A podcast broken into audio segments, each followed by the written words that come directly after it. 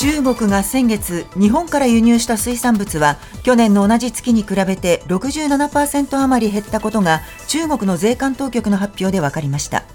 先月24日に福島第一原発の処理水を海洋放出したことを受け中国政府が日本産の水産物の輸入を全面的に禁止したことが大きく響いたものです。国連は18日2030年までの SDGs 持続可能な開発目標に関する首脳級会合を開き目標達成は危機的な状況だとして各国が政策の推進を約束する政治宣言を採択しました。新型コロナやロシアのウクライナ侵攻などによって今年時点で停滞または悪化している項目が37%に上っているということです。沖縄県の玉城デニー知事は国連ヨーロッパ本部で開かれている人権理事会で演説しアメリカ軍普天間基地の名護市辺野古への移設反対を訴えました。玉城知事は沖縄の実情について過重な基地負担で平和が脅かされていると強調しました。ロシアから侵攻を受けるウクライナのゼレンスキー大統領は18日ニューヨークでの国連総会出席のためアメリカを訪問しました。欧米諸国の支援疲れが懸念されている中19日に一般討論で演説し世界に支援継続を直接訴え21日にバイデン大統領との会談に臨みます。中古車販売大手ビッグモーターによる自動車保険の保険金不正請求問題で金融庁は今日午前ビッグモーターへの立ち入り検査を始めます。損害保険ジャパンにも立ち入りビッグモーターの不正を認識しながら取引を再開した損保ジャパンの癒着癒着の実態解明を急ぎます。訃報です。社民党の前党首で元参議院議員の又市誠二さんが昨日の朝敗血症のため富山市内の病院で亡くなりました。79歳でした。又市さんは国会対策委員長や選挙対策委員長、幹事長などを歴任し、2018年2月から20年2月まで党首を務めました。今朝のニューヨーク株式市場、ダウ平均は6ドル6セント高い3万4624ドル30セント、ナスダックは1.91ポイント上昇し、1万3710.24ポイントで取引を終えました。為替はドル円は1ドル147円58銭、ユーロ円は1ユーロ147円79銭で推移しています。157円79銭で推移しています。続いてスポーツです。大相撲秋場所9日目、新大関豊昇龍は新関脇琴ノ若の小手投げに軍配差し違いで屈して3連敗となり黒星が6つに増えました琴ノ,、えー、琴ノ若は5勝4敗で白星先行です角番の2大関は貴景勝が豪ノ山を突き倒し霧島は宇良を押し倒して、えー、共に6勝目を挙げました。秋場所は 9, 9日目を終え平幕の高安と熱海富士が1敗で首位を守り剣翔がただ1人2敗で追う展開です。昨日のプロ野球6試合の結果です。パ・リーグオリックス対楽天は6対3でオリックスが勝ち優勝へのマジックを4としました。日本ハム対ソフトバンクは3対1でソフトバンク。西武対ロッテは2対1でロッテの勝ち。一方セ・リーグ巨人対ヤクルトは巨人が4対3でサヨナラ勝ちしました。中日対広島も中日が8対7でサヨナラ勝ちしています。阪神対 d n a は3対2で d n a が競り勝ちました。ニュースズームアップ。アメリカのサリバン大統領補佐官と中国外交トップの王毅政治局員が16日と17日合わせて12時間にわたって会談を行いました。米中首脳会談の実現に向けて協議したものとみられます。しかし王毅氏はアメリカが求める国連総会への出席を見送って18日ロシアを訪問し中ロ首脳会談に向けた調整を進めました。ニュースズームアップアメリカ、ロシアの外交トップと相次ぐ会談、中国の思惑は？今日のコメンテーター酒井浩一郎さんですがまず米中この外交トップの会談はどんな様子だったんでしょうか？これね2日間で合わせて12時間、これ開かれたっていうのは、はい、まあ、これ場所はあの地中海のね島国のマルタなんですけども、はい。まず12時間というこの長さがなかなかですよね。でしかもこのお二人は、はいえー、今年5月にもウィーンで、えー、開いてますので、ええ。まあ、あ一言で言えば頻繁にうん。会う関係ですねと。はいであのもちろんこういう会談って中身言わないので、ええ あのアメリカ側は率直で建設的な話し合いが行われたっていうね、はい。まあ、釈字定規な言い方を大体するんですけども、はい。まあ、一つ、い一点だけ進歩は、今ええ後数か月間、交換らによる協議を続けていこうということで合意してるってことですね。はい。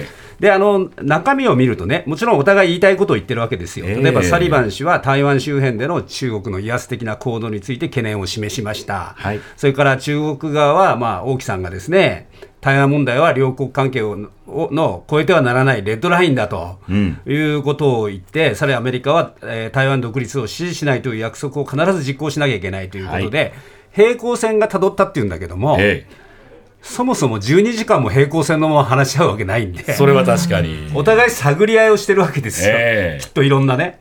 でそこは言わないんですよ、探り合いしてるとは絶対言わないので、こういう対立点だけを今言ってるっていう状況ですが、ええ。じゃあ具体的に他に何かあー議論したのかっていうと、例えばですね、アメリカ軍と中国軍の意思疎通がですね、やっぱりこれ、滞ってるんですね。軍ですか？軍、これ、うんあの、ペロシ下院議長が台湾を訪問した後に、ああはい。あのもともと軍ってのは意外とこう連携するんですよ、なぜかというと、突発的なこのね軍事衝突が起きないように、軍のトップ同士やるんですけども、それが今とあの、停滞してるので、はあはあ。えー再開しましょうとか、ええ。まあ、そういうことで、えーっと、これについては中国側はわずかに関心を示した、ん。わずかに関心を示したね。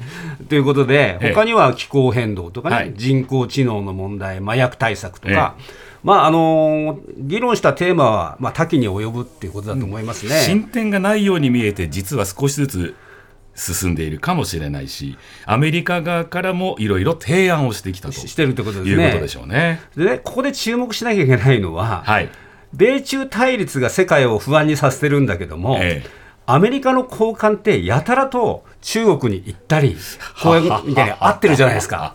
ね、確かにそうですね。思い出すだけでも、ええブリンケン国務長官も行ってるし、はいイエレン財務長官も行ってるし、ええーレモンド商務長官も相次いで、んえー訪中してますということで、えこれ結構皆さん、昔より対話してるんじゃないのと。うん、それにメッセージを送ってるようにも見えますね。見えますよね、はいであのちょっと離れて日本はどうなのかっていうと、ええ。公明党の山口代表、中国とすごく人脈あるんですが、はい。これ、実現しなかったですね、はい。それから今、二階さん、二これ、えー日中議員連盟のトップですけども、これ、まあ岸田さんに要請されて、9月に行こう行こうとしてるけど、なかなかうん。決まらないですよね。おー。決まらない日本、行けない日本とですね、はい。やたら行くアメリカっていうですね、うんその構図が今回も出てるんじゃないかと思いますよね。となりますと、まあ、一番は何といっても大統領、それから国家主席の米中首脳会談ですね、そうですね。これに向けての調整がうまくいってたのかどうか。そうですね、あのもともとバイデンさんは、あの APEC ってこの前、あのまあ、11月にですねサンフランシスコで開くんですけども、はいこれ、アジア太平洋経済協力会議、こういう国際会議の場で、ええー会うのが一番無難なわけですね。そうですね。あのアメリカに呼ぶと、これ、はいい、わゆるえーものすごいもてなしをしなきゃいけなくなるので、国賓ですから。国賓になっちゃうので、こういう会議の場で会おう会おうということをええ今、模索しているという段階で、えーところがね、これ、習近平さんってなかなか国際会議に、この前も出なかったじゃないですか。そうですね。だからなかなかあ出てこないというですね、えーそこをどう突破できるかっていうのが、まあ、今後の焦点になると思いますよね。で、アメリカ側はとにかく会いたい。会いたいということをうん言っていて、えーまあ、バイデンさんはとにかく会うことが、まあ、次の選挙にね、ええ有利に働くかもしれないとまあいうことで、はいまあ、そういう話が出ています。ただ、中国側の対応、反応というのはどうだったんでしょうね。中国側はですね、例えば、えーこれ、首脳会議は、はい。なかなかこれ、アメリカ政府によればですよ、えまあ、バイデン氏は近い将来、習氏と会いたいと発言しているが、はい今の時点で公表することは何もないって、こういう言い方なんですけども、えはい。先ほど入ってきたニュースによるとですね、ええあのニューヨークではい。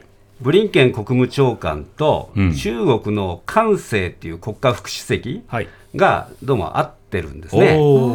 で本来なら、これ、王毅さんっていうね、はい王毅さんの方がずっと、まあ、偉いわけですよ。格は上。格は上だし、うんで関西さんっていうのは、まあ、国家副主席だけども、はいどちらかというと儀礼的な役割を果たす方であ、こういう調整をする人じゃないんですが、えあのーこれ、一方、速報を見ると、ですね、はいこの関西さんが安定的で健健全な関係の重要性を指摘してたっていうんで、はい。つまり、アメリカと仲良くしたいんだよってことはニュアンスとして言ってるんで、あのーそういう意味では、あのこれ、ブリンケンさんはとにかく会える人には全部会うみたいな、そういうスタンスで今日もあったっていう感じだと思いますね。その王毅さんなんですが、はい。国連総会、アメリカが求めて出席してくださいと言ったんですが、出ない、で今お話にあった関西さんが逆に出る、出る。で王毅さん、どこ行ったかというと、ロシア。なんですね。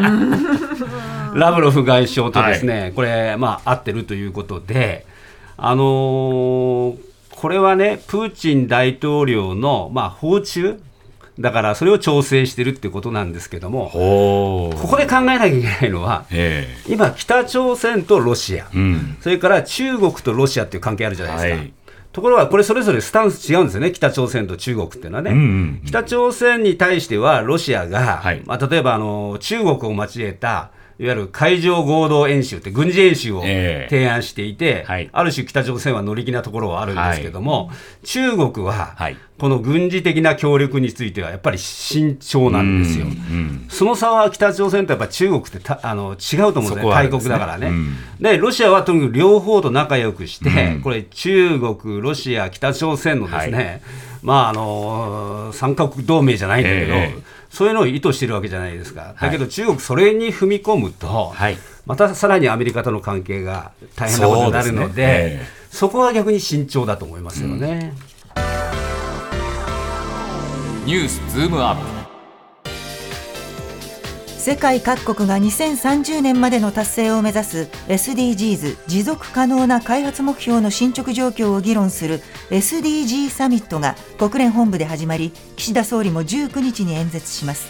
一方沖縄県の玉城知事は国連人権理事会に出席しアメリカ軍普天間基地の名護市辺野古への移設反対を訴えました。ニュースズームアップ SDGs と沖縄の基地問題国連で2つの動き。SDG サミットというのが開かれておりますが、持続可能な開発目標っつってね、はい。あのこれも簡単に言うと、人権とか貧困を根絶するとか、それから私たちが今、猛暑じゃないですか、はい。これ、地球が熱くなっているお温暖化の問題とか、すえージェンダーの問題とか、そういうものをまあ解決していきましょうという話なんだけども、はい。